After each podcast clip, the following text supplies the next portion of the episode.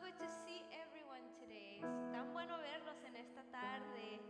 Amén. Dios es bueno. ¿Cuántos creen que el Señor es bueno y es fiel? Amén. Sí, Señor, te damos gracias, Jesús, en esta tarde. Padre, por ser bueno, por ser fiel. Nosotros, Señor, te adoramos en esta tarde, Señor, y venimos a presentar nuestros corazones delante de ti. Ahí donde estás, dile, Señor, te presento mi corazón en esta tarde, Señor, y quiero honrarte, Señor, con mi alabanza, Señor. Quiero bendecirte, Señor, con mi adoración, Jesús. Gracias, Señor, te damos, Padre, por ser bueno con nosotros. Gracias Cristo, solo dile gracias Cristo por este domingo más que puedo estar en tu casa, Señor, con mis hermanos para adorarte, para glorificarte, Señor Jesús. Te amamos, Señor, y te bendecimos. Bendice a los que vienen de camino, que lleguen bien, para que podamos disfrutar el servicio juntos en esta tarde, Señor. Te adoramos, Jesús. Te adoramos, Señor.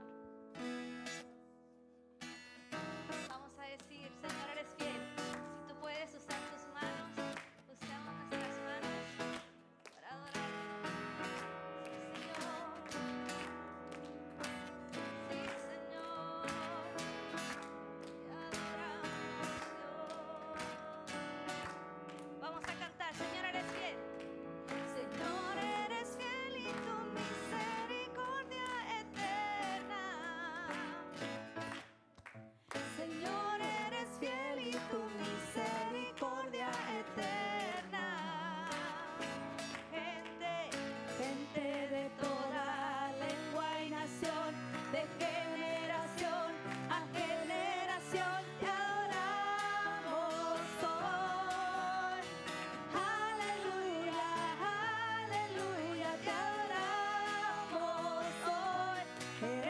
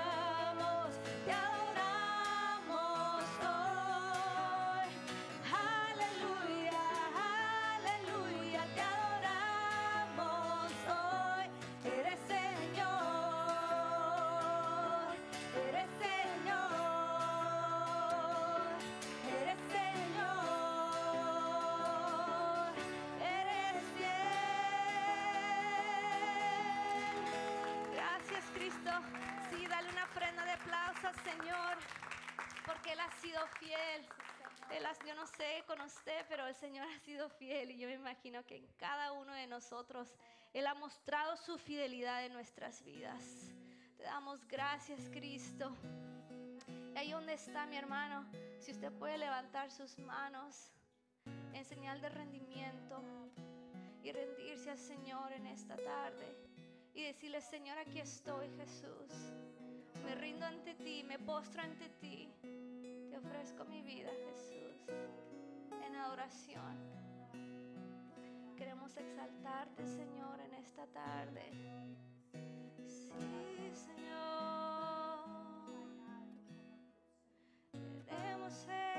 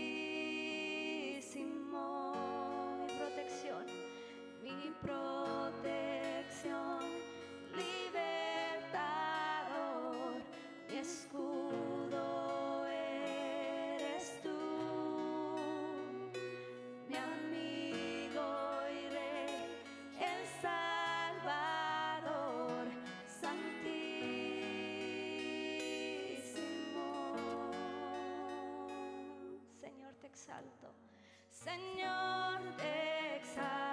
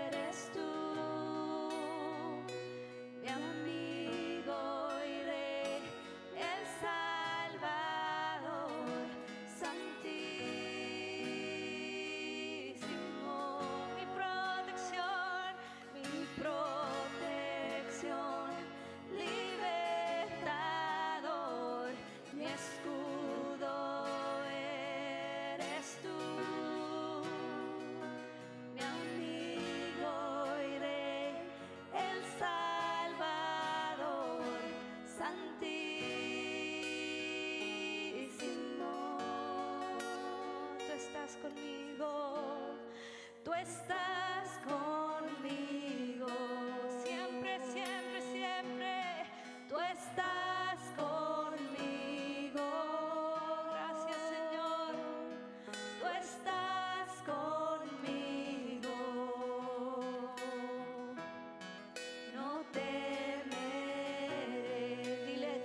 estás conmigo, tú estás conmigo, tú estás.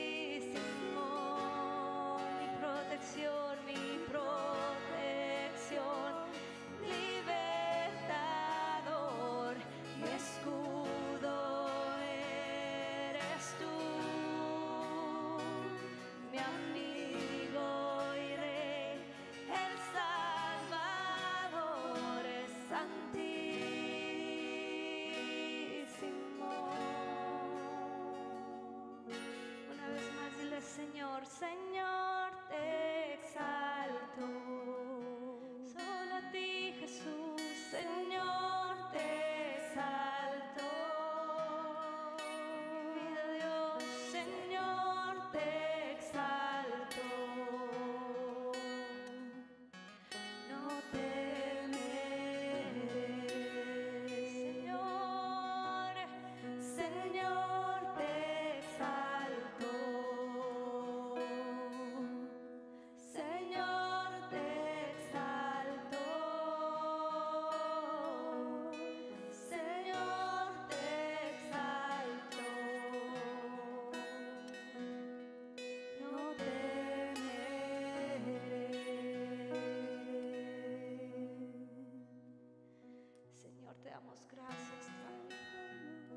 ser ese escudo alrededor de nosotros, Padre. Por ser, Señor, la fuerza de nuestra vida, Señor. Por ser la esperanza, Señor, de nuestro corazón, Jesús. Y te adoramos en esta tarde, Padre. Te adoramos, Jesús, por quien tú eres, Señor. Porque tú mereces, Señor, nuestra oración, Señor, nuestro cántico, Señor, nuestra alabanza, Señor. Nos rendimos a ti, Padre. Nos rendimos a ti.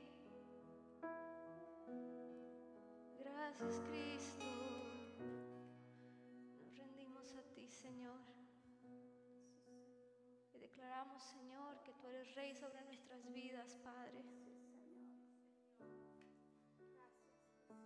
Te damos gracias, Cristo.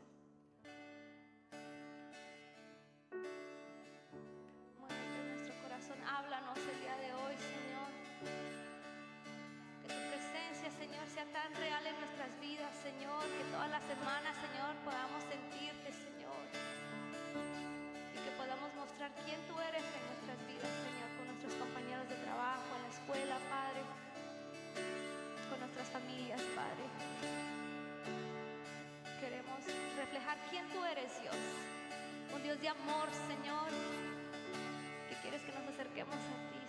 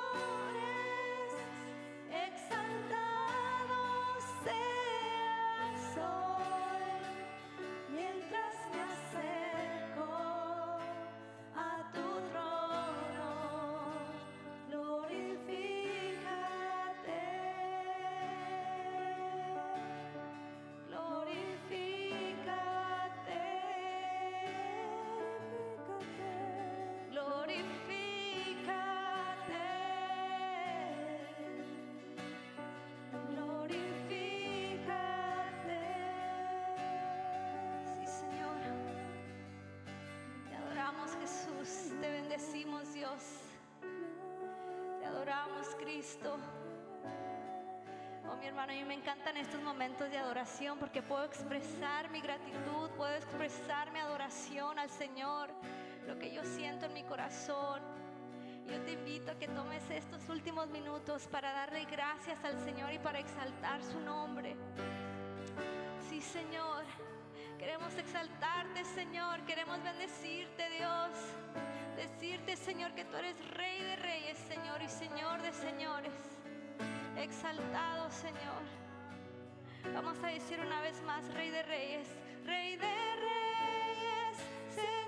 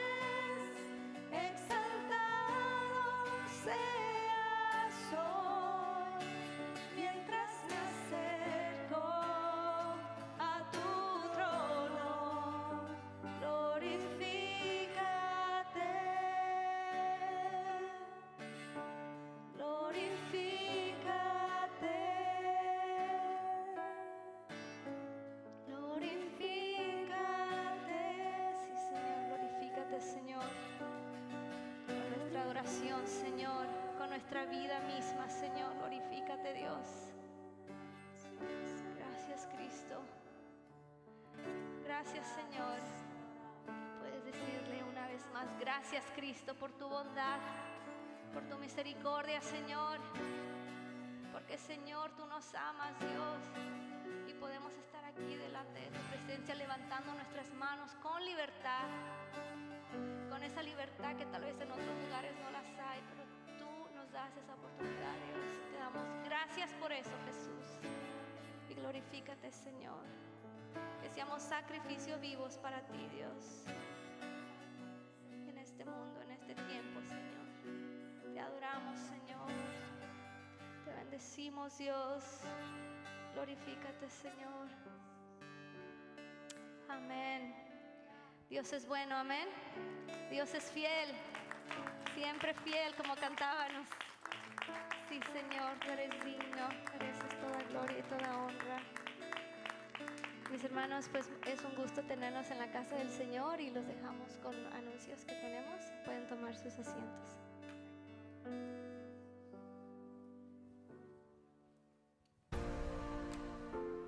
Bienvenido a la Iglesia del Noroeste. Es un placer tenerle con nosotros. Si esta es la primera vez que nos visita, le animamos a llenar una tarjeta de conexión, la cual puede encontrar a la entrada del santuario. Y una vez la haya llenado, puede dejarla allí mismo. Nos gustaría mucho conocerle. También le invitamos a escribir en esta tarjeta si tiene peticiones de oración, acciones de gracias o si quisiera recibir más información. Si prefiere, puede llenarla en nuestra página de internet nwcfoursquare.org. Permítanos recordarle lo siguiente. Usar su mascarilla, desinfectar o lavar sus manos y mantener al menos dos sillas de distancia entre una familia y otra. Estamos haciendo lo mejor posible para mantenernos saludables. Aquí en la Iglesia del Noroeste consideramos el dar diezmos y ofrendas como parte de nuestra adoración a Dios. Damos para que el Evangelio pueda ser compartido a toda la ciudad de Way y más allá. Hay varias maneras en que podemos mantenernos fieles en nuestro dar. Puede hacerlo en nuestra página de internet o en la aplicación de la iglesia en su teléfono celular. Dé clic a la palabra Give y siga las instrucciones. También puede usar un sobre y depositarlo en el cofre o puede enviar un cheque a nuestra oficina. De nuevo, bienvenido, siéntase en casa.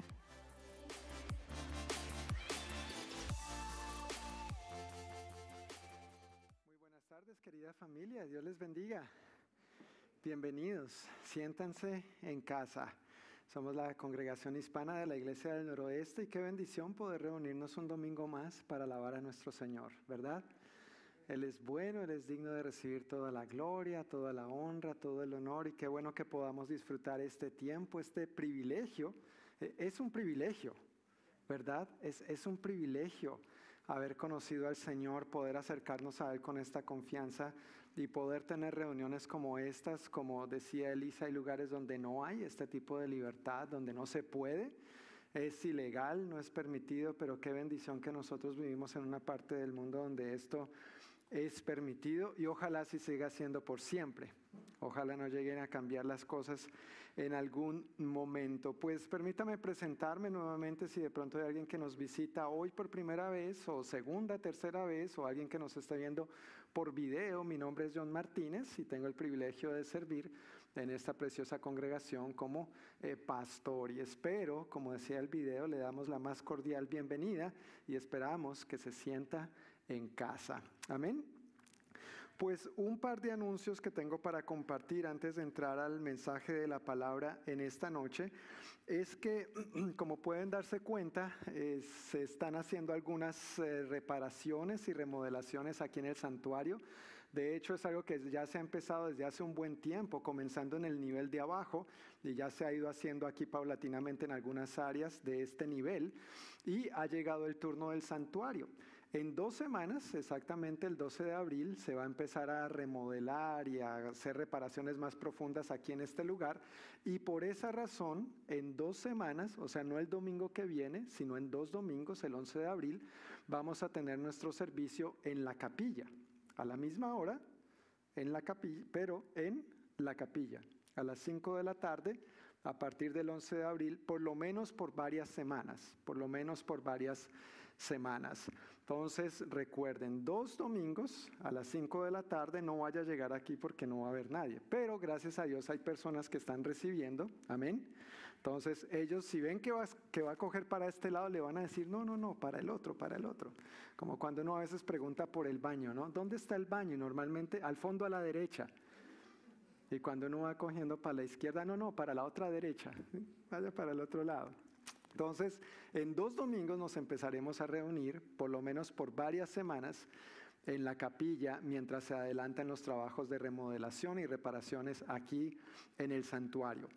Y el otro anuncio que quiero compartir hoy es nuestra reunión de oración mensual que hemos denominado tan solo una hora. Este viernes 2 de abril, eh, Viernes Santo, ¿no es cierto? Como normalmente se conoce, pero como decía el domingo pasado, todos los días son santos, ¿no es cierto? Todos los días son el día del Señor. A veces nos referimos al domingo, por ejemplo, como el día del Señor, y claro lo es, pero todos los días son el día del Señor. Pero el viernes 2 de abril, el viernes que viene, a las 7 de la noche, y como el nombre de la reunión lo indica, tan solo una hora, por una hora nos reunimos para orar juntos e interceder en diferentes direcciones por diferentes necesidades y también usamos la guía de oración con la que empezamos el año como habitualmente lo hacemos como iglesia, al orar eh, durante esos 21 días de enfoque de oración y ayuno. Entonces no se pierda este tiempo. Si no hay nada que se lo impida, eh, queremos verle, queremos compartir con usted, orar por cualquier necesidad que usted tuviera, pero también como una familia que somos en el Señor, orar juntos por tantas y diversas necesidades que nuestra comunidad y nuestro mundo tiene, ¿verdad? Estábamos cantando Glorifícate. Y el Señor se glorifica cuando su pueblo ora. El Señor se glorifica cuando su pueblo ayuna. No veo ninguna sonrisa, pero amén, es así. Cuando oramos y ayunamos, el Señor se glorifica. Entonces venga y sea parte de eso. No se pierda de lo que el Señor está haciendo en esta época con tantos cambios y tantas cosas locas que ha venido pasando, pero también el Señor quiere orar en nosotros y a través de nosotros. Y una forma de ser parte de eso es orando y es tan solo una horita que estamos dedicando como congregación a esta reunión de oración. El viernes 2 de abril de 7 a 8 y esta vez lo vamos a hacer abajo en el salón L1. Cuando entran a la derecha, bajando las escaleras, al fondo. al fondo a la derecha, ¿ok? Pues muchísimas gracias por su atención a estos anuncios. Y ahora ya para entrar en la palabra, estamos en nuestra serie de enseñanzas que hemos denominado En Misión con Jesús, un estudio a través del Evangelio de Marcos. Y hoy vamos a ver un pasaje en el que se presentan dos incidentes en torno a un mismo asunto, a un mismo tema. Y esos dos incidentes tienen que ver con el día de descanso o el día de reposo o el sábado, dependiendo de la versión de la Biblia que esté usando, Reina Valera, o el día del Señor, como algunos también le llaman. Entonces, si tiene su Biblia, quiero pedirle el favor que la abra en Marcos capítulo 2, versículo 23. Marcos capítulo 2, versículo 23. Y hoy vamos a estar leyendo hasta el capítulo 3, versículo 6. Ahí están estas dos secciones, estos dos incidentes en los cuales nos vamos a estar centrando hoy. Mientras lo buscan, quiero poner este tiempo una vez más en manos del Señor.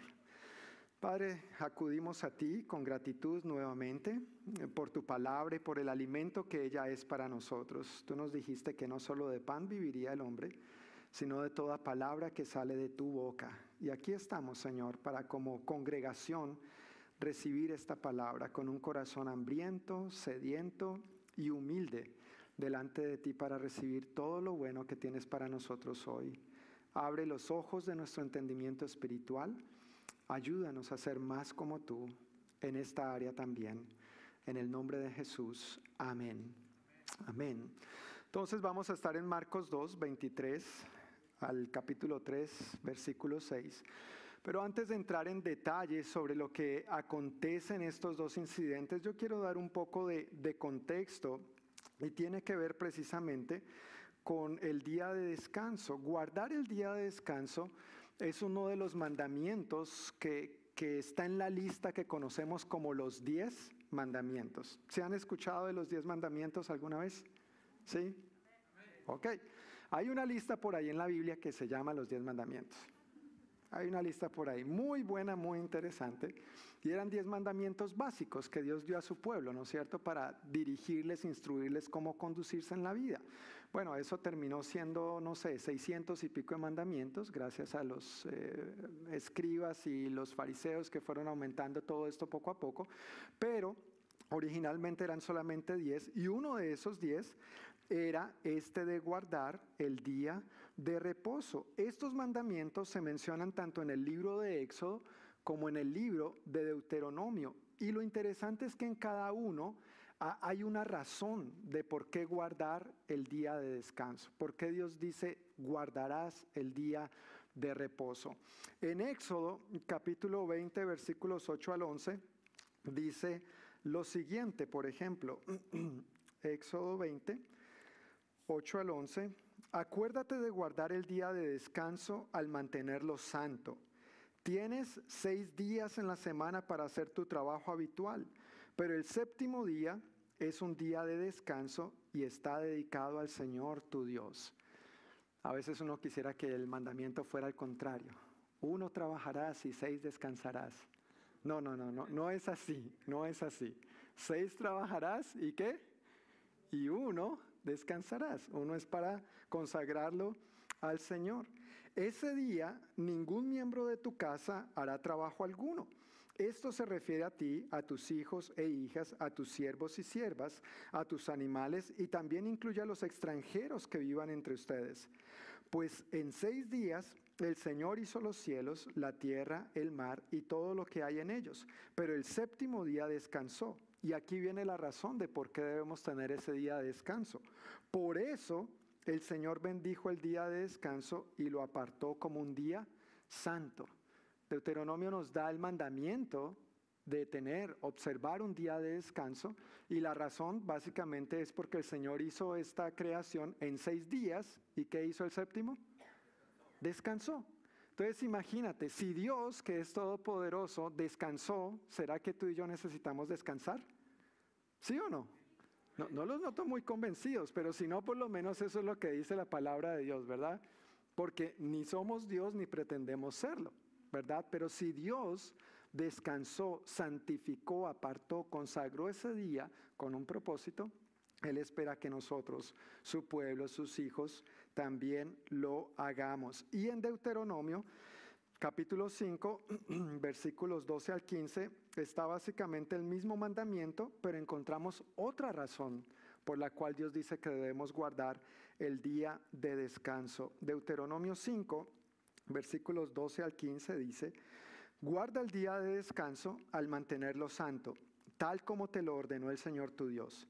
Tienes seis días en la semana para hacer tu trabajo habitual, pero el séptimo día es de descanso y está dedicado a, al Señor tu Dios. Ese día ningún miembro de tu casa hará trabajo alguno. Esto se refiere a ti, a tus hijos e hijas, tus siervos y siervas, tus bueyes, burros y demás animales, y también incluye a los extranjeros que vivan entre ustedes. Todos tus criados y criadas deberán descansar igual que tú. Y aquí viene la razón del día de descanso. Versículo 15. Recuerda que tú también fuiste esclavo en Egipto y que el Señor tu Dios te sacó de allí con mano fuerte y brazo poderoso. Por esa razón, el Señor tu Dios te ordenó descansar el séptimo día. Una razón más por la que Dios le pedía a su pueblo descansar ese día o tener un día de descanso era para que recordaran de dónde los había sacado. ¿De dónde los había liberado? De la esclavitud de dónde? De Egipto. Y era un día para recordar y celebrar eso, esa victoria. De hecho, si hiciéramos un estudio sobre eso y la Pascua, vamos a ver que eso está directamente conectado, está directamente relacionado y tiene que ver con nosotros hoy en día también. Guardar ese día de descanso llegó a ser una de las señales del pacto que Dios había establecido con su pueblo. Hay varias señales que uno ve en la Biblia, especialmente en el Antiguo Testamento, que ponían de relieve el pacto que Dios había hecho con su pueblo o con los seres humanos en general. Una señal es un signo visible que tenía la función de recordar las, las estipulaciones y compromisos de un pacto. Vemos, por ejemplo, eh, cuando Dios hace un pacto con Noé después del diluvio, ¿recuerdan cuál era la señal? ¿Cuál era el signo? El arco, iris, ¿no es cierto? Y esta es una señal del pacto que Dios ha hecho con la humanidad, de que no volvería a destruir la tierra de esa manera. Y cada vez que vemos el arco iris, usted y yo no nos recordamos de eso. Qué, bendición, ¿verdad? Qué bendición. También vemos la señal del pacto de Dios con Abraham, de la circuncisión. Y por supuesto, eventualmente, el día de descanso también llegó a convertirse en una señal del pacto de Dios con su pueblo. ¿Por qué los israelitas descansaban un día a la semana? Porque ellos tenían un pacto con el Señor. ¿Por qué los creyentes hoy en día nos reunimos un día a la semana? Porque tenemos un pacto con el Señor. Dios ha hecho un pacto con nosotros. Así que llegando a, Marcos, ya casi estoy llegando a Marcos, ya casi, ya vamos para allá. Llegando a Marcos, Jesús quería enseñar la verdad sobre el principio del día de descanso. Enfatizó el propósito por el cual Dios había dado este día a la humanidad, pero los fariseos se ofendieron tremendamente, a tal punto que empezaron a tramar cómo matarlo como vamos a ver al final del pasaje de hoy. Y es que hay que entender que para los judíos esta ley, este mandamiento del día de descanso era una de sus leyes más sagradas, si no tal vez la más sagrada. Era su, su, bebé consentido, era un punto sensible para ellos. Entonces que Jesús les tocara ese punto, pues obviamente causó para ellos una tremenda ofensa, como dije, a tal punto que empezaron a tramar cómo matarlo.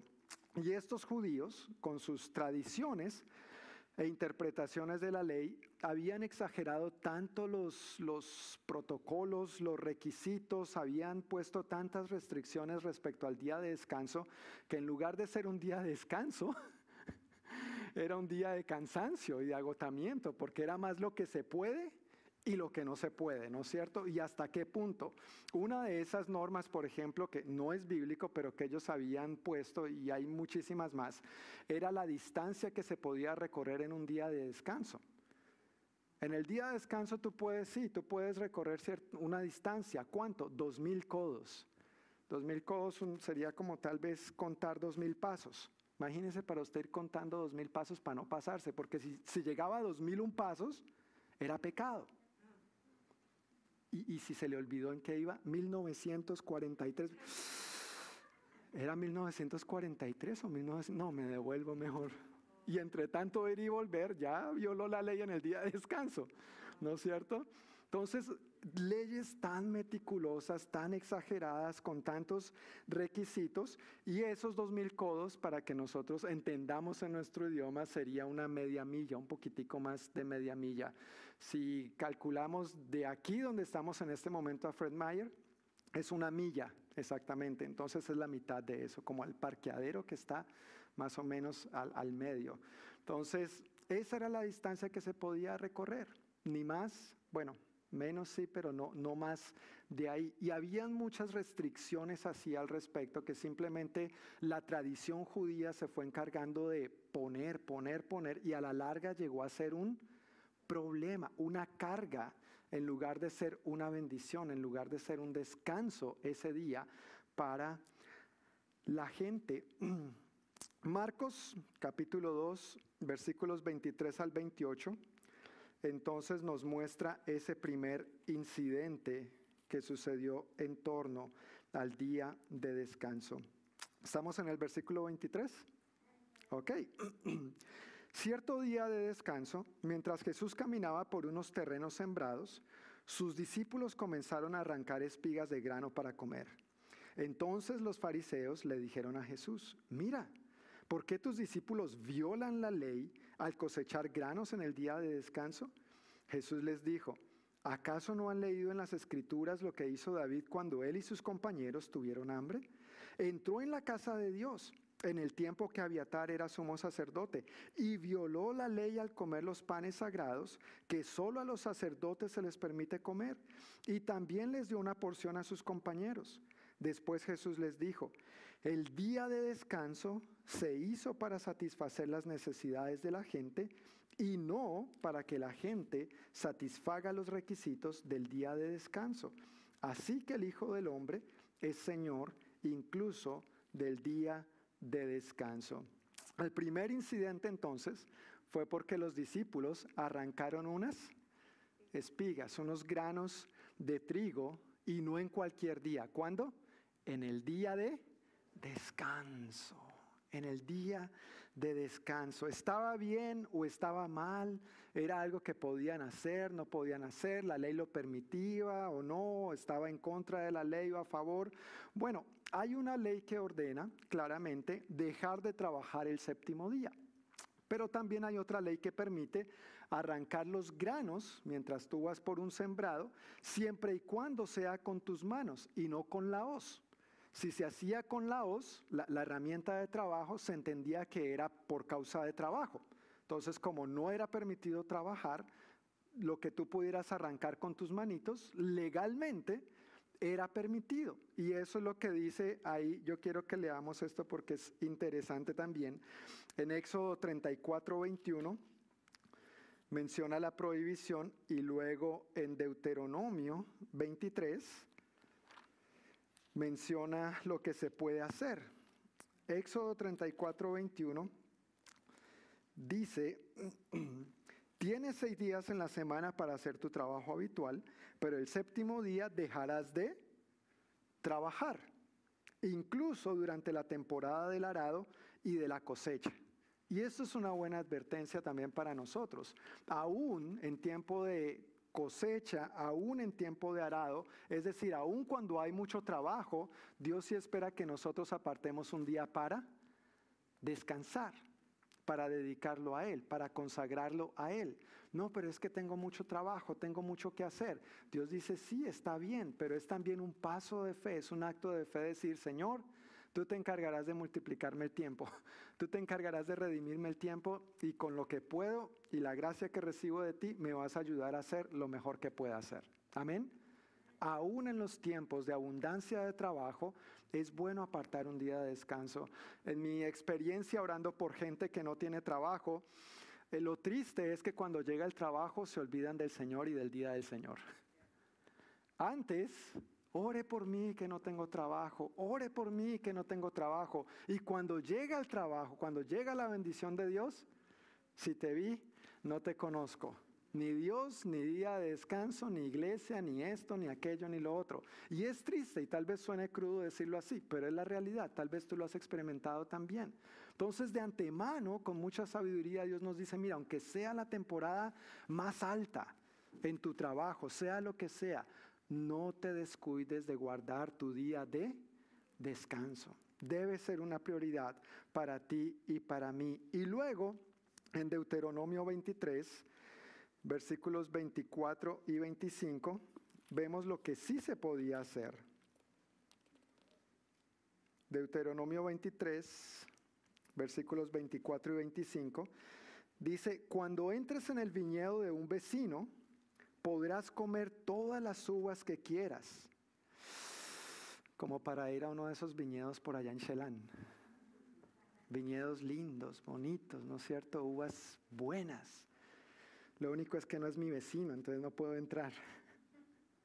Pero dice que si entras en el viñedo de un vecino, podrás comer todas las uvas que quieras, pero no te llevarás nada en una canasta, porque se entendía que al recolectar en una canasta ya era trabajo, era una acción de trabajo, una acción laboral. Versículo 25. También cuando entres en el campo de un vecino, podrás arrancar los granos de trigo con qué? Con la mano. Pero no cortarás las espigas con la hoz. Entonces, ¿estaban haciendo bien o estaban haciendo mal lo que los discípulos estaban haciendo? ¿Era permitido o no era permitido? Era permitido, lo estaban haciendo con sus manos y además tal vez no lo estaban haciendo por, por gusto, lo estaban haciendo porque tenían hambre y mientras iban caminando, pues iban quitando las espigas que podían y iban, ¿no es cierto?, eh, llenando la, la barriguita. Pero para los fariseos ellos estaban violando la ley. ¿No es cierto? Yo estaba acordándome una ocasión que Pastor Ricardo y su familia nos invitaron a hacer una caminata muy chévere por una parte de Tacoma que no recuerdo, estaba recién llegado. Yo confío en ello, vamos a caminar por ahí, vamos. Y en el camino habían moras, moras silvestres. ¿Y qué moras tan ricas? Si viviéramos en estos tiempos, o si eso fuera aplicable a hoy, o si el pastor Ricardo hubiera sido un fariseo, me hubiera dicho, Cuidado con violar la ley, jovencito. Gracias por el jovencito. Cuidado con violar la ley. ¿No es cierto? Si, si, si uno va caminando chévere un domingo, ¿no es cierto? Un día soleado, no como hoy, lluvioso y frío, pero ya viene el verano, ya viene el verano, gracias Señor. Y salimos a hacer una caminata. Si eso fuera aplicable, entonces no podíamos ni siquiera coger las moras con nuestras, nuestras propias manos y comerlas. Y, preciosa mujer, si estuvieras embarazada y tuvieras antojo, aguántese su antojo, obedezca al Señor, sométase, sujeta, callada. ¿No es cierto? a ese punto era que habían llevado estas restricciones sobre el día de descanso. La acción entonces que los discípulos estaban llevando a cabo no estaba prohibida en sí misma, pero los judíos se habían vuelto muy meticulosos con esto. Con el propósito de aclarar, Jesús entonces menciona dos cosas. Una, cita el ejemplo de David y sus compañeros, cuando bajo ciertas circunstancias entraron al templo, tenían hambre, no había que comer y lo único que había que era el pan. El pan del que solo podía comer quién? El sacerdote. Y ni David ni sus compañeros eran ningunos sacerdotes. Pero dice Jesús, bueno, violaron la ley, violaron la ley, pero no les fue contado como pecado. Estaban satisfaciendo una necesidad legítima y genuina. Entonces no, no, no se alboroten porque mis discípulos están cogiendo unas espigas porque tienen hambre y además la ley lo permite. Pero la parte clave es el versículo que viene. Ahí está la clave de este asunto, en el versículo 27 donde hace una muy buena, el principio, la aclaración sobre este asunto. El versículo 27 dice, el día de descanso se hizo para satisfacer las necesidades de la gente y no para que la gente satisfaga los requisitos del día de descanso. El día de descanso es para nosotros, no nosotros, para el día de descanso. En otras palabras, Dios estableció el día de descanso para el bienestar del ser humano, no al contrario. No es el ser humano creado para el bienestar de quién? Del día de descanso y sus requisitos. Era para que al apartar tiempo de calidad con Dios y con su familia, el ser humano pueda descansar físicamente, ser renovado espiritualmente y emocionalmente. El día de descanso es un regalo de Dios para ti y para mí. ¿Te gustan los regalos? Ah, amén, gracias. Mm, voy a tener que poner más ejemplos como esto de regalos. ¿Te gustan los regalos? Sí, ¿a quién no le gustan los regalos? Y los regalos se disfrutan, ¿verdad? Los regalos se disfrutan, e, es para eso. El día de descanso es un regalo de Dios para la humanidad, pero también tenemos que tener en cuenta que vivimos en una sociedad tan consumista, que va tan rápido, que, es tan materialista, que todo lo que nos presentan en los medios lo necesitamos. Todos nos lo presentan como una gran necesidad. Y si no tienes eso, estás mal. Y entonces en orden de tener eso, ¿qué tenemos que hacer? Trabajar y trabajar y trabajar y trabajar. Y aún el día de descanso, o el día de reposo, o el día del Señor. Y entonces sacrificamos eso. Y Dios entiende que eso no es bueno. No es de bienestar, ni físico, ni emocional, ni espiritual, ni para ti, ni para mí. Dios mismo descansó. ¿Quiénes nos creemos nosotros para no descansar? Es algo a lo que necesitamos prestar atención. Y claro, puede que haya momentos o temporadas de la vida muy agitadas, pero aún en esos momentos Dios nos, nos da la gracia y nosotros que tomarlos tenemos que tomar los pasos de fe, dar los pasos de acción necesarios para poder consagrar este tiempo que le corresponde al Señor. Es un tiempo que consagramos a Él. Es un tiempo que Dios puso aparte. Eso es lo que significa la palabra santo. Y por eso es que nosotros queremos seguir esto, santificando, consagrando este día y este tiempo para el Señor. El día de descanso es un regalo de Él para nosotros, no somos nosotros el regalo para el día de descanso. Y ese es otro de los pensamientos que tenía la tradición judía, por lo menos en ese tiempo. Ellos habían llevado esto del día de descanso a tal grado que ellos creían, y, no estoy bromeando, no es una exageración, ellos creían que Dios había hecho al ser humano para que alguien guardara el día de descanso. ¿Sí me entiendes la diferencia? Ellos creían que Dios había hecho al ser humano para que el ser humano se ocupara de guardar el día de descanso, para que hubiera alguien que guardara el día de descanso.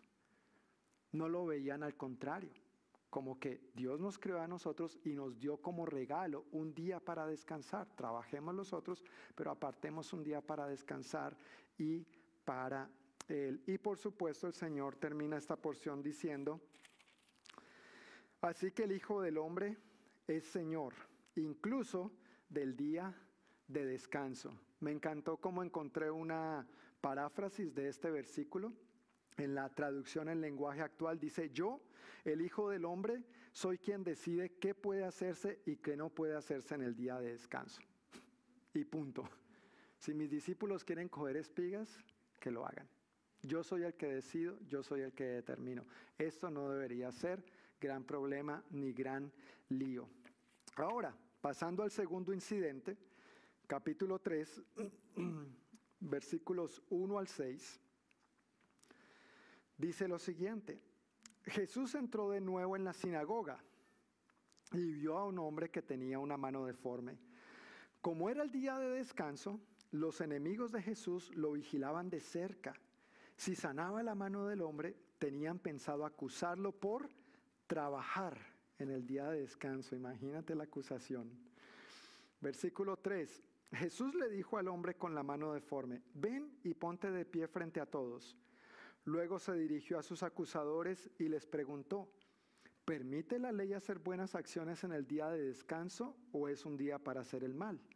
¿Es un día para salvar la vida o para destruirla? Pero ellos no quisieron contestarle. No es que no sabían, se hicieron los locos. No quisieron contestarle. Versículo 5. Jesús miró con enojo a los que lo rodeaban, profundamente entristecido por la dureza de su corazón. Entonces le dijo al hombre, extiende la mano. Así que el hombre la extendió y la mano quedó restaurada. Los fariseos salieron enseguida, perdón, y se reunieron con los partidarios de Herodes para tramar cómo matar a Jesús. En esta sección, en esta parte, básicamente Jesús está demostrando lo que acaba de decir en el versículo 28 que acabamos de leer. El Hijo del Hombre es Señor incluso del día de descanso. Como yo soy Señor, yo hago lo que yo quiero. Yo soy Dios, yo soy Señor, yo soy soberano, yo soy todopoderoso. Si yo quiero sanar, yo voy a sanar, aunque en sus tradiciones entiendan que eso está mal. Ahora, Él les venía diciendo esto, pero en estos versículos, Él básicamente lo demuestra con sus acciones. Y vuelve y juega. Marcos se enfoca más en las acciones de Jesús. ¿Recuerdas eh, la, premisa con que empecé este estudio? No me hables de Jesús, muéstrame a Jesús. Y haciendo un paréntesis aquí para nosotros, no, digamos solamente que somos cristianos, demostremos que somos cristianos. Amén. Demostremos. Cierro paréntesis. Gracias por su atención. La tradición judía establecía que se le podía ofrecer ayuda a un enfermo el día de descanso, siempre y cuando, siempre y cuando se tratara de vida o muerte. Solamente si tú estabas por morirte se te podía brindar ayuda, si no, no, en la tradición. Entonces, este hombre con su manito deforme, como dice esta traducción, o, o, seca, como dice la Reina Valera, la nueva versión internacional, ¿era eso cuestión de vida o muerte? No, no era cuestión de vida o muerte. Él no se estaba muriendo por tener su manito seca o recogida o, paralizada. Entonces, por supuesto, eh, no era algo que estaban esperando que, ocurriera. Pero aún cuando se tratara de vida o muerte, imagínate las, eh, estipulaciones tan estrictas que ellos tenían. Aún si se tratara de vida o muerte, podían brindar ayuda solamente, solamente para tratar de que las cosas no empeoraran, pero no para que mejoraran. Estoy contento que no vivimos en esa época, ¿verdad? ¿No, les parece? Yo estoy contento de que no vivimos en esa época. Si no estás contento, permíteme, permíteme ponerte un ejemplo para ser más claro y más ilustrativo. Supongamos que un domingo tú te comes un delicioso almuerzo, lo que sea, una deliciosa comida. Pero por cosas de la vida, te empieza a caer mal. Y empiezas como que la naturaleza empieza a llamar. Y ya no llama, sino que grita y clama desesperadamente, como tú y yo tal vez lo hemos vivido en alguna ocasión. Y sales corriendo para atender el asunto y efectivamente pues te da una diarrea bien tremenda. Hermano, hermana, como no es de vida o muerte, aguántese su diarrea. Era el pensamiento de la tradición judía. Y si te empiezas a deshidratar, aguántese porque no es de vida o muerte. No ay no, pero voy a ir nomás a Fred Meyer a comprar suero, a, comprar algo para hidratarme. No, está una milla. Está una milla. Recuerda, solamente puedes caminar media milla. Pero es que se me acabó el papel higiénico también, de malas, de malas. No es cuestión de vida o muerte. ¿No estás agradecido de que no vivimos en esa época? Gloria a Dios que no tenemos que ser tan meticulosos y tan estrictos, ¿no es cierto?, con ese tipo de situaciones. Pero al entender todo esto y al entender la actitud de los fariseos hacia el día de, de descanso, también podemos ver por qué le tenían puesto encima el ojo a Jesús, si iba a sanar a este hombre o no. Dice que estaban vigilando a Jesús a ver si lo iba a sanar. Ahora aquí surge algo interesante. Eh, la, duda de ellos o la pregunta que ellos tenían no era si podrá sanar al enfermo. E, ellos sabían que Jesús podía sanar. Y, y, si vemos los capítulos anteriores que hemos visto, hemos visto sanidades, hemos visto liberaciones, ellos sabían que Jesús podía sanar. Pero ellos le tenían puesto el ojo encima era porque se preguntaban, ¿será que este va a ser tan atrevido de sanar al enfermo hoy, en día de descanso? ¿No puede sanarlo en otro momento? Esa era la pregunta. Que lo sane, sí, pero que lo sane otro día. No hoy. Está profanando el día del Señor. Está profanando el sábado.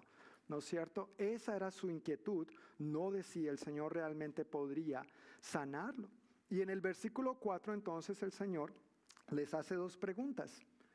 Versículo 4, Jesús se dirigió a sus acusadores y les dijo, ¿permite la ley hacer buenas acciones en el día de descanso o es un día para hacer el mal?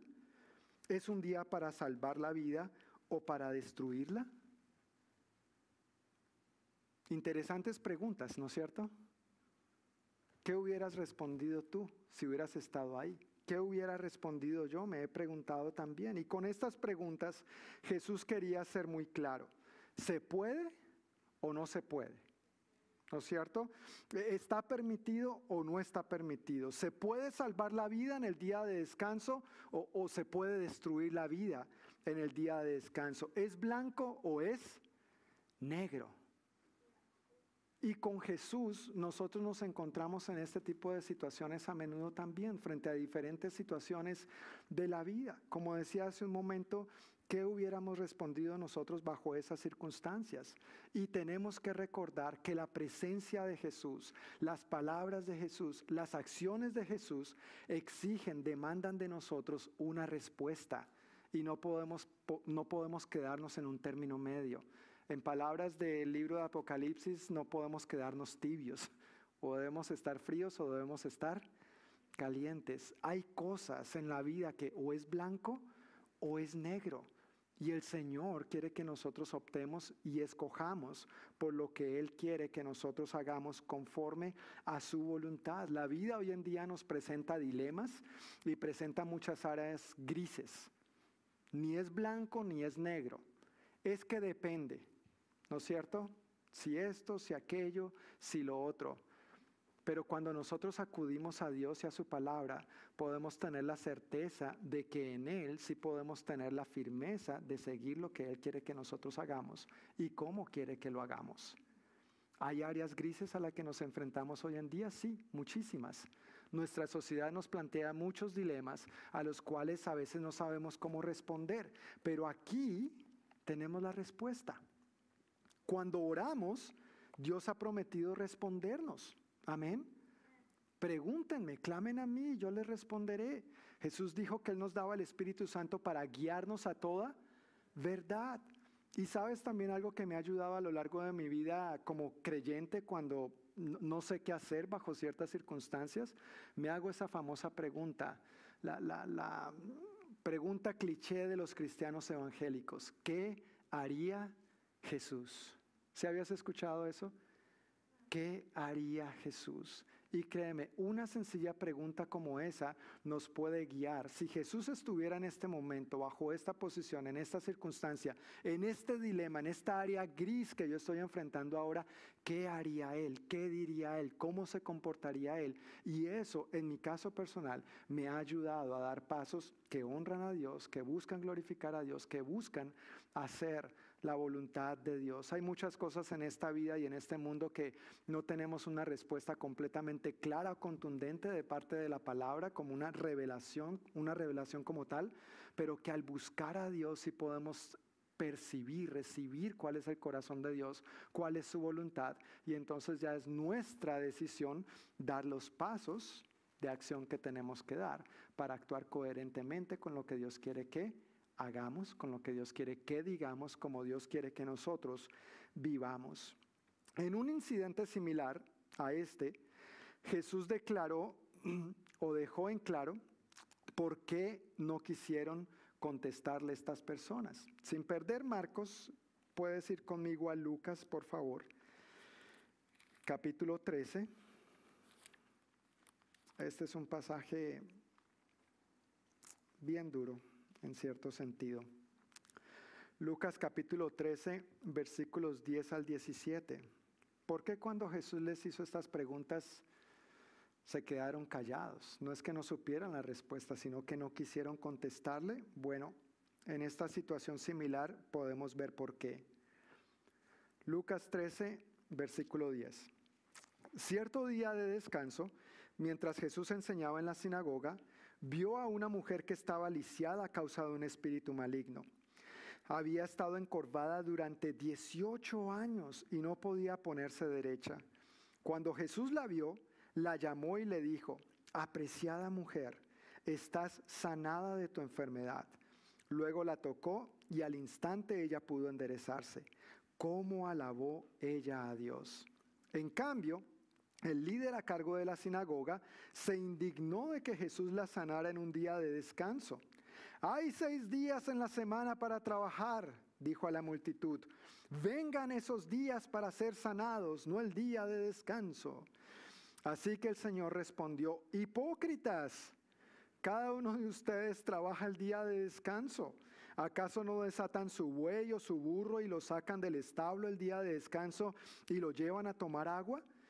Esta preciada mujer, una hija de Abraham, estuvo esclavizada por Satanás durante 18 años. ¿No es justo que sea liberada en el día de descanso?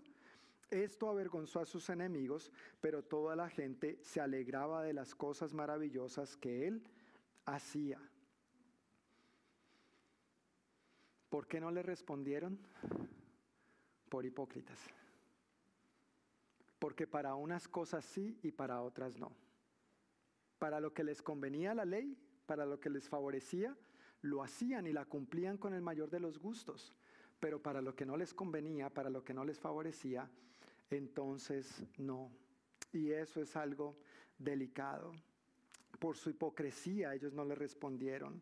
Algunos, como leímos en este pasaje, se preocupaban más por las necesidades de sus animalitos que por las necesidades de las personas. Y, eso es triste, pero también es una realidad. A veces hoy en día nuestra sociedad se preocupa más por las necesidades de los animalitos, aunque hay que atender sus necesidades, pero sin dejar de atender las necesidades de los seres humanos. Amén. En Mateo el Señor también mencionó algo interesante. Él, dice, ¿no han leído que los sacerdotes profanan el día de descanso?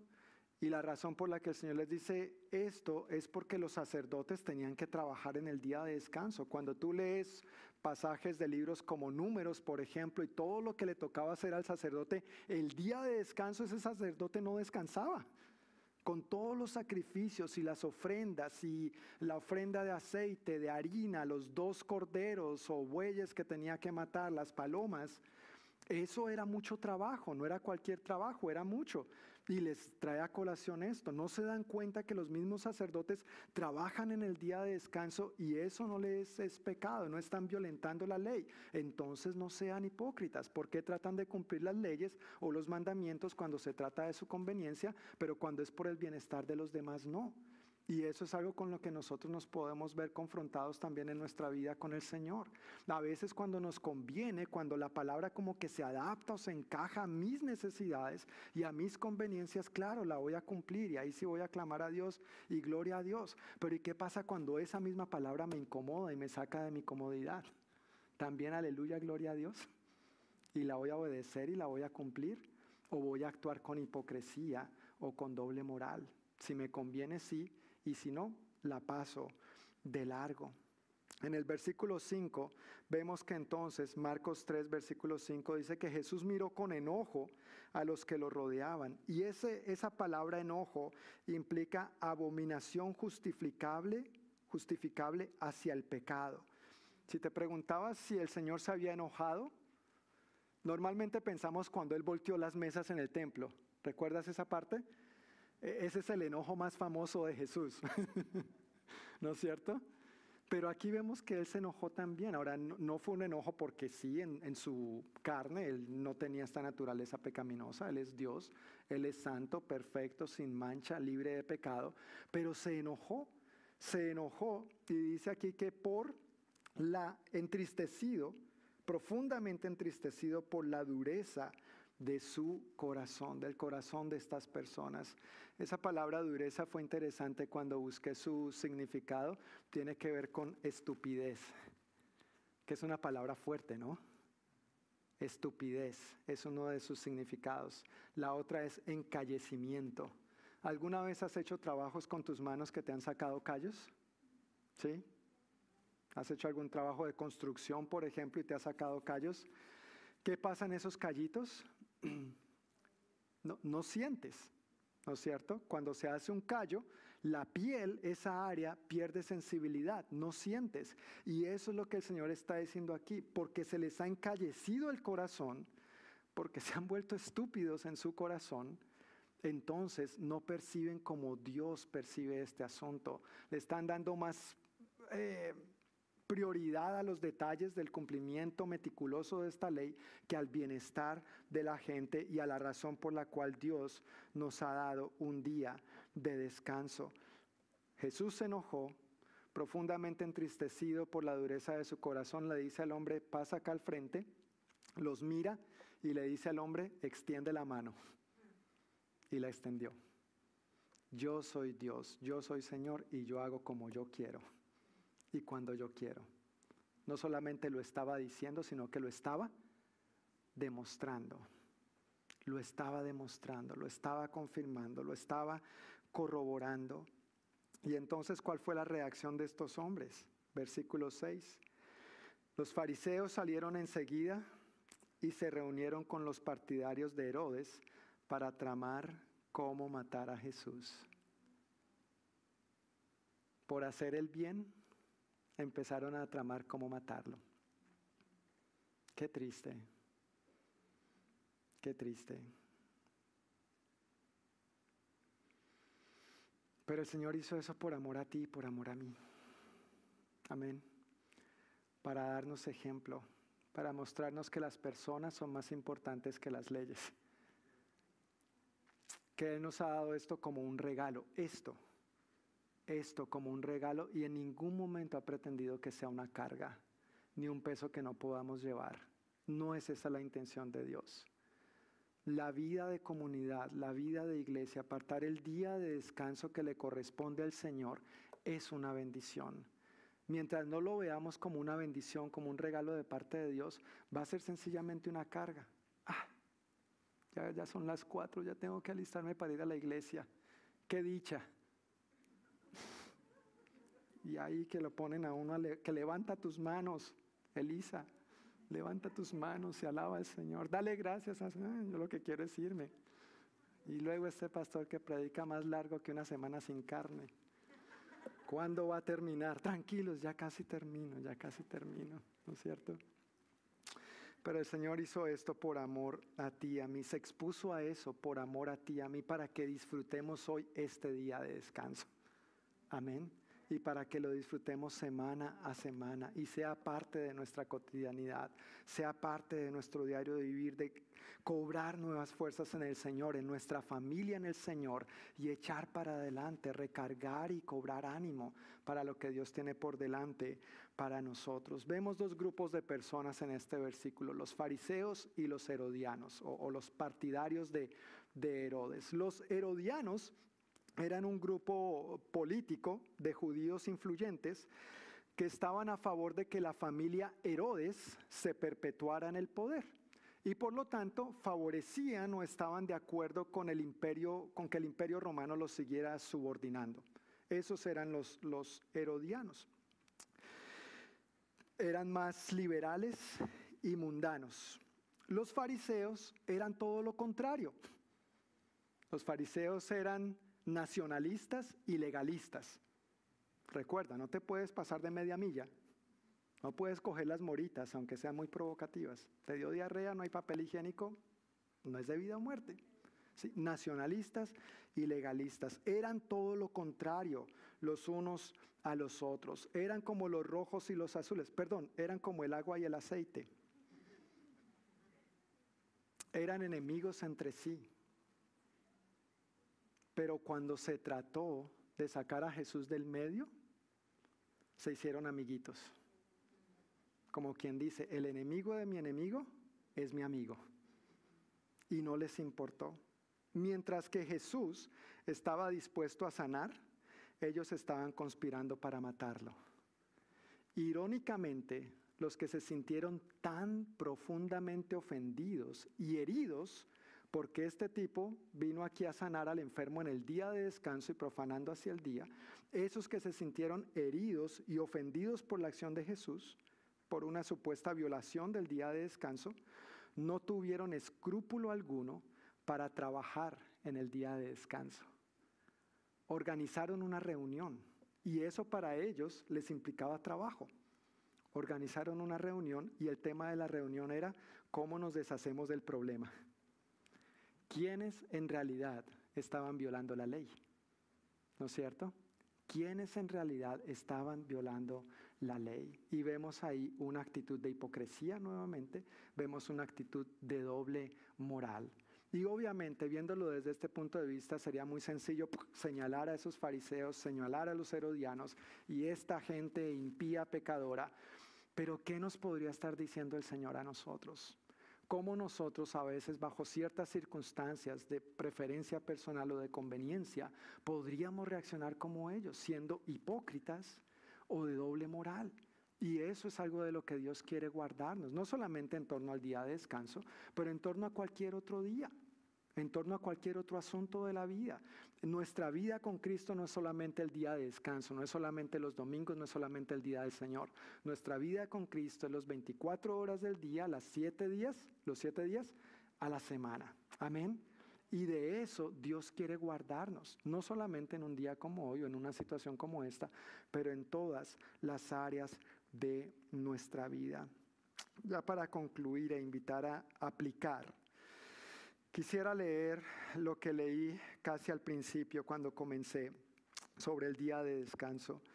Dios estableció el día de descanso para el bienestar del ser humano, para que al apartar tiempo de calidad con Dios y su familia pueda descansar físicamente y ser renovado espiritual y emocionalmente. El día de descanso es un regalo de Dios para el ser humano. Amén. De eso se trata el día de descanso. Es una bendición para tú y yo disfrutar de parte de Dios y en ningún momento Dios pretende que esto se vuelva una carga difícil de llevar, especialmente si vives a más de media milla de este templo. ¿Cómo nosotros podemos aplicar esto? Bueno, congregándonos, apartando el día de descanso para lo que Dios lo lo, lo, dio como un regalo para disfrutar de su presencia y de la familia no solo sanguínea, pero de la familia en el Señor. Eso es una bendición de Dios. Si, si tú que estás aquí o en el video no, no, ves a los demás que están aquí como un regalo de Dios para tu vida, hay que empezar a verlo como lo que son. Nosotros somos un regalo los unos a los otros. Amén. Como familia en el Señor somos un regalo los unos para los otros y es importante que lo veamos así porque si no nos vemos como un regalo, entonces no vamos a disfrutar este, esta bendición y este don de Dios para nosotros. ¿Por qué nosotros como creyentes apartamos el domingo? Uno, porque Dios descansó. Recuerda los primeros el primer mandamiento de, de Éxodo 20, porque Dios descansó. En seis días trabajó y ¿qué hizo uno? descansó. Y ahí muy claramente dice, ese día lo apartarás para el Señor. Ese día conságralo, conságralo para el Señor. Este es un día que nosotros valoramos y por eso llevamos a cabo esta reunión. Pero porque es una bendición la llevamos a cabo. Porque es una bendición yo quiero que tú disfrutes de este tiempo y no que se convierta en una carga difícil de llevar. Y número dos, ¿Por qué apartamos el domingo los creyentes? ¿Por qué apartamos este día de descanso, este día para el Señor? ¿Sabes por qué? Porque recordamos y celebramos de dónde nos ha sacado Dios. Amén. ¿Cuál es el Egipto? ¿Cuál es la esclavitud de la que Dios te ha sacado? Cuando nos reunimos en este lugar para alabar y dar gracias a Dios y recibir su palabra, no, deberíamos verlo como una tradición, como una liturgia. Yo no sé si tú has crecido en un hogar creyente o no, pero con el tiempo esto podría simplemente empezar a volverse como parte de la rutina y, perdemos el sentido, perdemos el jugo, perdemos la vitalidad y perdemos de perspectiva la razón por la cual Dios nos ha dado este maravilloso día para, para bendecirnos. Mira hacia atrás, hermano, mira hacia atrás. ¿De dónde te ha sacado Dios? ¿Cuál era tu Egipto? ¿Cuál era tu esclavitud? ¿De qué te ha hecho libre Dios? ¿Y qué razones tienes para celebrar y recordar hoy? Dios es bueno. Amén. Dios me ha liberado, Dios me ha sanado, Dios me ha rescatado, Dios me ha perdonado, Dios me sacó del pozo, del lodo de la desesperación, escribe, el salmista. Puso mis pies sobre piedra, sobre roca firme, me ha afirmado. Estoy vivo en Él, por Él y para Él. Gracias a Él estoy aquí. Antes estaba muerto en mis delitos y pecados, dice la Biblia, y ahora estoy vivo en Él. Me pasó de las tinieblas a su luz admirable, dice el apóstol Pedro. Por eso nos reunimos, para celebrar, para recordar y para darle a Él toda la gloria, porque solo Él la merece. Pero en el momento que tú y yo perdamos esto de vista, hermanos, honestamente ahí es donde empezamos a caer en la categoría de los fariseos. Y yo no quiero eso ni para ti, ni para mí, ni para nosotros como iglesia. Amén. Que Dios nos guarde, que Dios nos libre de esa hipocresía, que Dios nos libre de esa fachada, que Dios nos libre de esa doble moral. Yo quiero invitarles a que se pongan de pie para orar y cerrar este tiempo dando gracias a Dios y poniendo en sus manos lo que hoy hemos recibido de parte de Él.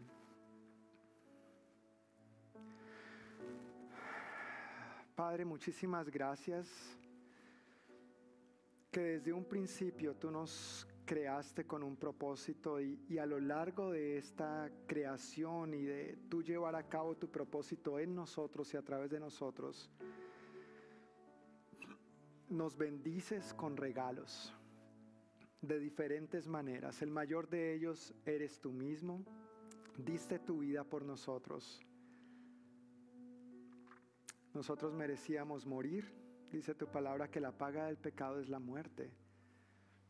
Pero el regalo de Dios, la dádiva de Dios es vida eterna en Cristo Jesús, Señor nuestro. Tú eres un Dios que sabes dar regalos y das de lo mejor. Y parte de estos regalos, Señor, es que tengamos un día de descanso, un día consagrado para ti, para pasar en familia, claro, con nuestra familia sanguínea, pero también con nuestra familia en Cristo, la iglesia. Señor, gracias por la bendición que somos nosotros, los aquí presentes y los que nos ven a través del video, que aunque sea por alguna razón de vulnerabilidad que no han podido volver a congregarse por ahora en persona, pero gracias Señor que en persona o de manera virtual somos familia en ti. Ayúdanos a valorar más este regalo, esta comunidad que tú has hecho de nosotros, Dios. Tú no nos creaste para que el día de descanso, el día del Señor sea una carga agobiada que no podamos llevar a cabo, sino para que lo anhelemos, para que de verdad disfrutemos, Señor, este tiempo. Coloca en nosotros, Señor, este profundo deseo en nuestro corazón de honrarte en este sentido, de apartar este tiempo, de dar lo mejor de nosotros durante esos seis días de, trabajo, pero también dar lo mejor de nosotros en el día de descanso. Al consagrarnos para ti, al enfocarnos más en ti, al pasar este tiempo juntos, Señor, como familia en Cristo. Yo pido, Dios, que nos guardes a cada uno de nosotros de las actitudes que tuvieron los fariseos Guárdanos, Señor, de una actitud de hipocresía, guárdanos de una actitud de doble moral, guárdanos, Señor, de una actitud de conveniencia, especialmente en torno a lo que implica el día del Señor, el congregarnos y asumir esto con compromiso, con fidelidad, con responsabilidad. Es verdad que a veces estamos cansados, Señor, y quisiéramos en nuestra carne quedarnos en casa haciendo otra cosa, viendo la televisión, lo que sea, llevando a cabo otras actividades. Pero Dios, tú lo has dado todo por nosotros. Tú diste lo mejor por nosotros. Te diste a ti mismo. ¿Cómo nosotros, Señor, no honrarte apartando este día que te corresponde a ti de manera particular? Si tú, siendo Dios, descansaste, enséñanos a nosotros a descansar también y a darte a ti lo que a ti te corresponde. Perdona, Señor, de entre nosotros cualquier actitud de estas que te haya deshonrado. Perdona, Señor, nuestra comodidad, nuestra conveniencia. Perdónanos, Señor, cuando usamos tu palabra, tus mandamientos, buenos mandamientos, para ajustarlos a nuestra necesidad de una manera egoísta y pecaminosa. Perdónanos, Señor. Y ayúdanos Ayúdanos a tener tu corazón. Ayúdanos a ser más como tú. Ayúdanos a vivir más como tú. Ayúdanos a demostrar, Señor, con nuestras acciones que tú vives, que tú moras en nosotros. Y como creyentes, como cristianos, como discípulos tuyos, Señor, apartamos este tiempo porque queremos honrarte y no solamente lo decimos de palabra, pero lo comprobamos con nuestros hechos, con nuestras acciones. Yo pido, Padre, que nosotros como congregación, tanto los que estamos aquí como los que no están, pongas en nosotros, Señor, una nueva pasión y un celo santo por el día del Señor. Que avives a este pueblo tuyo, a cada uno de nosotros, respecto a la importancia de este día, Señor, de mantener este fuego de nuestro espíritu y en nuestro corazón por ti y por la familia con que nos has bendecido en Cristo Jesús. No permitas que nada ni nadie nos robe esta bendición y que no caigamos, Señor, e, en la necedad, en la estupidez de negociar este día por lo que este mundo nos ofrece, por las mentiras o los engaños de la corriente de este mundo, Señor. Ayúdanos a valorar este regalo, a vivirlo y a disfrutarlo todos los días de nuestra vida mientras estemos en esta tierra. Según tu palabra, este día de descanso es una muestra del descanso eterno que tú estás preparando para nosotros. Ayúdanos a disfrutarlo ahora. Ayúdanos a hacerlo una prioridad ahora, porque esto es como luce la eternidad, Señor. Gracias Dios por tu presencia en nosotros y en cada uno de nosotros. Y gracias por tu palabra que trae confort, restauración, ánimo que aunque a veces tú nos confrontas, Señor, esta palabra ser de ti y provenir con amor, con un corazón sincero, también produce en nosotros tanto el querer como el hacer tu buena voluntad. Renueva nuestras fuerzas, Señor, y ayúdanos a ver este asunto con tus ojos y no solamente con los nuestros. Oro, Padre, que esta semana tú renueves nuestras fuerzas que tú por favor nos sigas guardando de todo mal y peligro, que tú bendigas la obra de nuestras manos, que nos ayudes a descansar y a confiar en ti en esta y en todas las áreas de nuestra vida. Y que el próximo domingo, Señor, lo anhelemos con todo nuestro corazón para reunirnos aquí, congregarnos en tu nombre, consagrar este día que te pertenece a ti, Señor, y disfrutar de este regalo y del regalo que somos los unos a los otros. Llévanos con bien ahora a nuestros hogares y tráenos con bien de regreso el próximo domingo o el viernes para el tiempo de oración, Señor. En el nombre de Jesús. Amén.